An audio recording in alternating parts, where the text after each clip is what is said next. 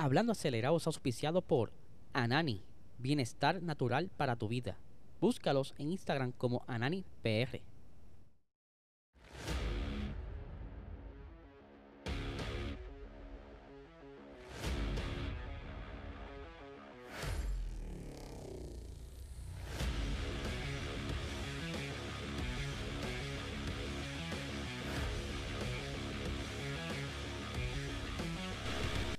Saludos amigos fiebre, bienvenidos a todos a otra edición más de Hablando Acelerado. Les habla Elisel, espero que se encuentre bien. Ya estamos a mitad de semana, ya mismo viene el fin de semana para, mira, descansar y pasarla bien. Y por supuesto, les recuerdo, le tengo la cantaleta todos los días. Les recuerdo que se suscriban a este canal, por favor, dale like, dale a la campanita. Estamos casi, casi por llegar a los mil suscriptores. Eso es bien importante para el canal. Se lo llevo diciendo siempre, eso es bueno para el algoritmo apóyenme ahí, no sean malitos. Eh, y antes de continuar con el episodio, les recuerdo, mira, esta noche tenemos episodio de Box Talk. Para las personas nuevas que no conozcan qué rayo es Box Talk, es aquí una colaboración con Guille, eh, Luis Tirado, que nos juntamos y nos sentamos a hablar un poco de Fórmula 1 y lo que está sucediendo dentro de todo esto. Y con una manera peculiar, con un poquito de humor y cositas así. Así que se pueden dar la vuelta esta noche a las 8 y 30, o por lo menos estará disponible desde el día de hoy a las 8 y 30. Lo que sucede es que normalmente eh, a las exactamente a las 8 y media es la premiere, ¿verdad? Como si fuese en vivo y el, el chat está todo el mundo ahí escribiendo porque es en vivo. Así que dense la vuelta para que la pasen cool. Obviamente este episodio es auspiciado por Anani, el mejor cannabis medicinal que hay ahora mismo en el mercado. Si tú tienes problemas de estrés, ansiedad, dolores musculares, eh, te sientes feito, ¿verdad? Necesitas que se te ponga bonita la cara. Busca estos productos de alta calidad en tu dispensario más cercano para que, mira, ahí está, tú ves el body lotion que está ahí a tu mano izquierda. Es el que te ayuda a hidratar la piel, ponerla bien bonita. Y la que está de abajo, que dice Healing Balm, eso es una cremita para los dolores. Tremenda crema, así que búscalo en tu dispensario más cercano para que, mira, la pases bien y estés ready. Ya lo sabes, puedes seguirlo en Instagram como Nani PR y en Facebook como Nani es Salud. Vamos a arrancar el episodio de hoy. Tengo un par de cositas. Yo espero no pasarme del tiempo. Pero vamos a arrancar rápido con una noticia interesante, ¿verdad? Esto es básicamente un preámbulo de lo que viene del circuito local. Y es que estuve viendo durante el día de ayer que el señor Joe García está en preparativos de su Honda Accord para la nueva temporada, ahora en 2023 del circuito de Puerto Rico, ¿verdad? El club de corredores. ahí lo estamos viendo con su label y todo de la categoría CTU, con su numerito. Y que, para que no sepa, este carro lo habían chocado, ya lo repararon, está listo para comenzar la temporada. Que él quiere batallarse con Marcos Bento, que fue el champion.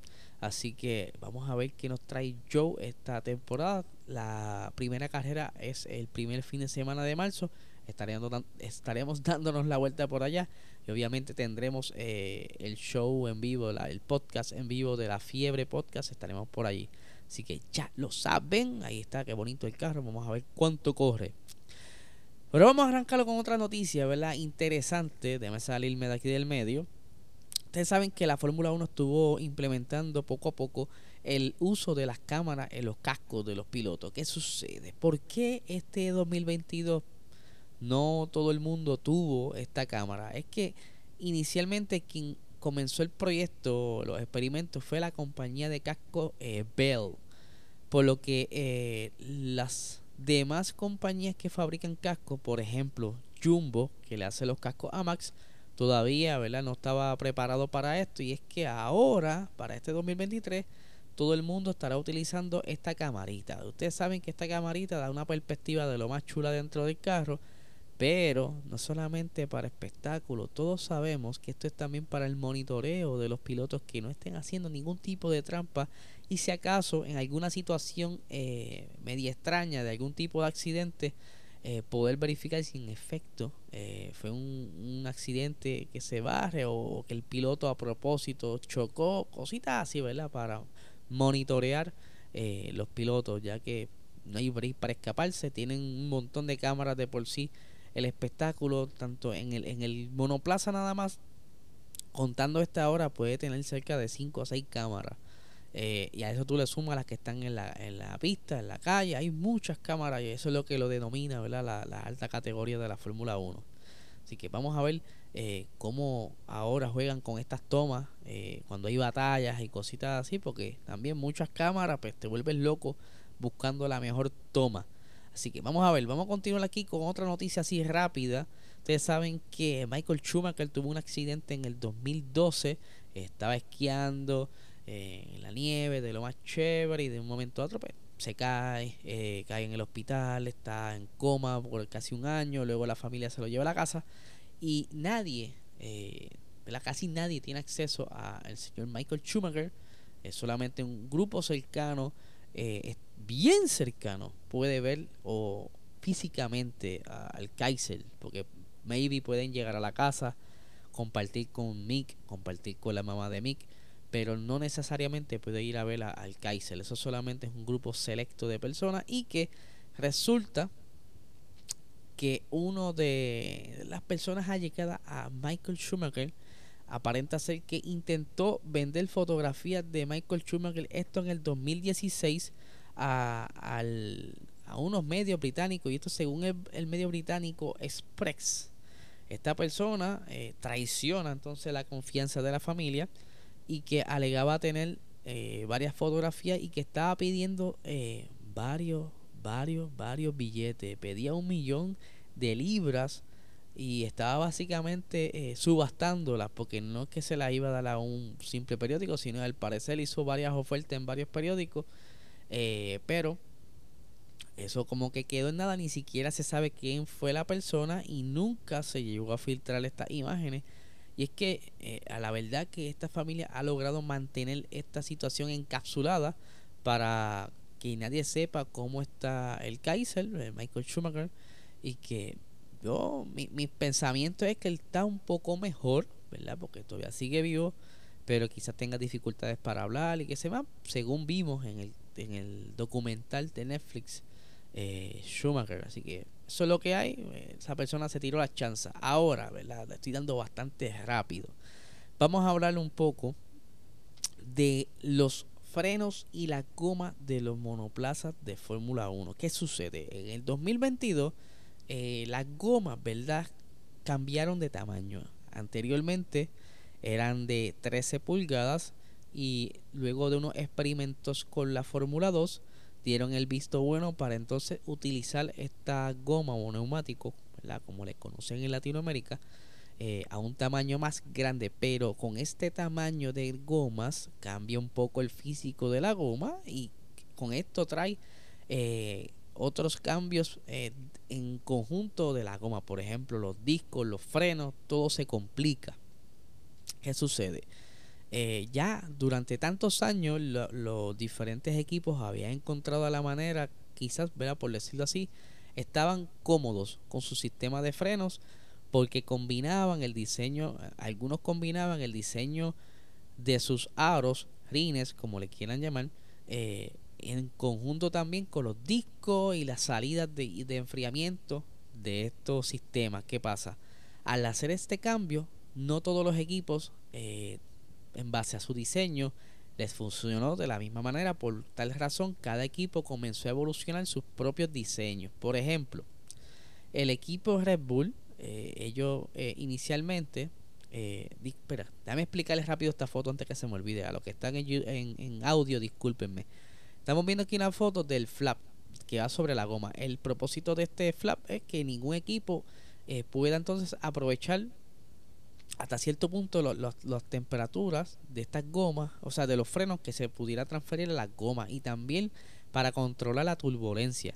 Esta pieza en específico no es diseñada por los equipos, es una pieza estándar y la provee la compañía BBS. Ahí expliqué la foto que no, no quería que se me pasara, que es algo bien importante y es parte del diseño. Ahora, es como le estaba diciendo, Red Bull, ¿verdad? Eh, ellos al principio no no fueron como que, por decirlo así, con el disco desnudo. Ellos fueron evolucionando poco a poco la cubierta del disco, porque eh, dependiendo de cada equipo, algunos preferían eh, calentar los neumáticos aprovechando la temperatura de, de esta frenada o al contrario, la temperatura era tan alta que necesitaban entonces enfriar eh, los discos. Por eso es que cada, cada equipo tiene un diseño distinto, cada uno tiene un problema distinto. Red Bull quería controlar o mantener un poco la temperatura por cual le crea este tipo de cubierta eh, de, de, fibra de carbono. Aquí se ven eh, varios de las evoluciones durante la temporada. Mientras que el equipo Ferrari por un momento utilizaron los discos abiertos porque eh, a diferencia de Red Bull, Ferrari necesitaba mantenerlo más frío y llegó a un punto que estaba tan y tan frío que ni siquiera podían aprovechar para pasar esa temperatura a los neumáticos y es por eso que tienen tantos problemas de degradación durante toda la temporada. Eran tan eficientes los frenos que no, no podían entonces levantar temperatura a esas gomas y es por eso que lo vimos struggling durante la temporada. Y como pueden ver al no tener esa cubierta simplemente ellos utilizan eh, una apertura que según entra el viento así mismo tiene que salir así tiene que ser el diseño. No pueden eh, aprovechar o desviar de tal manera esta turbo, esta, este viento para que cree turbulencia. Todo tiene que ser acorde al diseño del 2022 algo fuera de esto se banea. Ahora eh, otro de los equipos, Mercedes, le hizo una cubierta completa, pero de tal manera que parece como un torbellino porque tiene como unos surcos que ellos redirigen entonces el viento a través del disco y sale por la parte de atrás. Este es el diseño de, ellos. Yo siempre le encontré bastante curioso porque parecía ser como una pieza completa, pero no era así. Eso es simplemente una cubierta eh, tapando el disco del freno que a ellos les funcionaba bastante bien y también aprovechaban un poco de la temperatura para transferirla a la goma. Eso lo, se, acuerdan, ¿verdad? Alguito en el 2021, pero obviamente aquí cambia toda la, la idea, es un poco más distinto. Eh, eh, el equipo del PIN eh, no pone una cubierta completa, pero sí prefirió hacer como una media luna, cubrir quizás la mitad de del disco, pero curiosamente, eh, como le llaman acá en nuestra zona, eh, calipers o las pinzas, que es lo que aprieta el disco para frenar, lo colocaron, si lo ven de manera de las manecillas del reloj, está a las 3 en punto si te paras de frente a la goma. Algo bastante curioso que es bastante distinto a lo que, lo que tienen los demás equipos. Eso por el momento le funcionó bastante aunque eh, ellos eh, lograron un diseño peculiar también que tiran el viento, entra por el frente y sale hacia abajo, sin afectar eh, el flujo, por lo que por eso la FIA se los permite, es un diseño bastante peculiar. Otro que estuvieron ahí pasando muchos trabajos fue el equipo McLaren, que estos fueron los que más sufrieron durante la temporada, porque en ese comienzo en Bahrein, ahí pueden ver eh, el estilo viejo, con lo que ellos comenzaron en Bahrein, y a la derecha el estilo nuevo que tuvieron que improvisar haciendo una cubierta eh, pareciera ser aluminio eh, a diferencia de lo que estamos viendo en la parte a la izquierda que es como que un diseño como que plástico medio improvisado como que demasiado cerrado. Y esto le estuvo trayendo problemas por lo cual esas primeras carreras fue un desastre. Más adelante ya para el Gran Premio de Barcelona, ellos pudieron entonces introducir una cubierta de fibra de carbono, que es algo mucho más efectivo y mejor eh, visto estéticamente. Y esto fue lo que terminaron utilizando hasta el final de la temporada. Pero, como bien eh, saben, Barcelona ya habían pasado varios grandes premios y que pudieron entonces eh, ser, ese fue ser parte del problema del por qué McLaren estuvo bastante abajo eh, en, la, eh, en, el campeonato este año pasado. Eh, continuando aquí, tenemos a Aston Martin que tiene un diseño similar a, al PIN, pero en cuanto a la cubierta de los discos, de igual manera no está completamente tapado. Pueden ver la parte trasera del disco expuesta. Simplemente ellos utilizaron como un diseño medio luna y pues parece, el parecer ellos no querían tanta temperatura, los querían más frío y es por eso que utilizan este estilo abierto. Eh, otro equipo, ¿verdad? Que estaba con su diseño bastante interesante fue el de Alfa Romeo, ni muy expuesto ni muy cerrado, como un intermedio, porque si pueden ver tiene una ranura abierta en la parte, eh, como en el medio del entre el disco y el buje, y es por eso que, Ellos también tuvieron unas pequeñas dificultades, pero pudieron resolverlo más rápido, mucho más rápido que eh, McLaren. Eh, otro de los diseños, aquí tenemos el de Alfa Tauri. No fue tanto similar como el de su escudería hermana Red Bull, pero sí cubrieron de igual manera la mitad del disco. Eh, el problema aerodinámico de ellos pues, ameritaba que el disco no estuviera cubierto por completo. Por tal razón ellos ¿verdad? decidieron entonces dejar parte del disco expuesto o tener la abertura para mantener esa zona más fría. Eh, aquí tenemos entonces al equipo Haas, que según así arrancó la temporada, así terminó. Ahí pueden ver el disco completo y el caliper, eh, la parte baja. Eh, no necesitaron ningún tipo de cubierta, así comenzaron, así terminaron. ¿Qué se puede esperar de Haas? Que no tenía mucho dinero, no había manera de, de estar evolucionando tanto. De hecho, ellos fueron de los últimos en entrar al paquete aerodinámico. Así que Haas es Haas.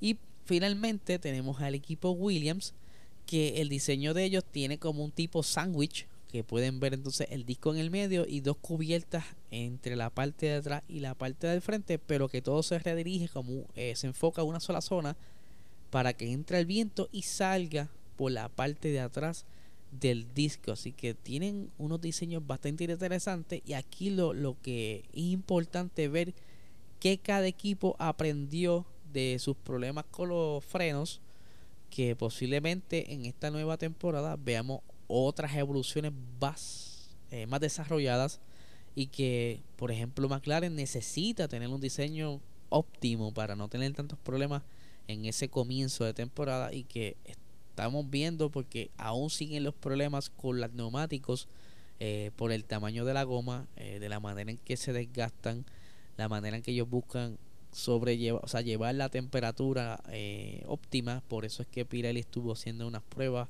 durante el Gran Premio de Cota de, Austin para entonces jugar con los compuestos a ver de qué manera pueden ayudar a los equipos a poder controlar un poco más la temperatura de los neumáticos. Así que Corillo, ya lo saben, esta es la información que tengo del día de hoy. Pendiente a nuestro Instagram, Puerto Rico Racing Sports, para que entonces vean todas las noticias que están saliendo. Ahí eh, hago una, unos posts eh, durante el día con lo más importante que ha estado saliendo y después aquí lo, les reseñamos más a fondo eh, con más detalle. Así que recuerden suscribirse a este canal, dale like, dale a la campanita. Así que no le quito más tiempo, que tengan excelente día.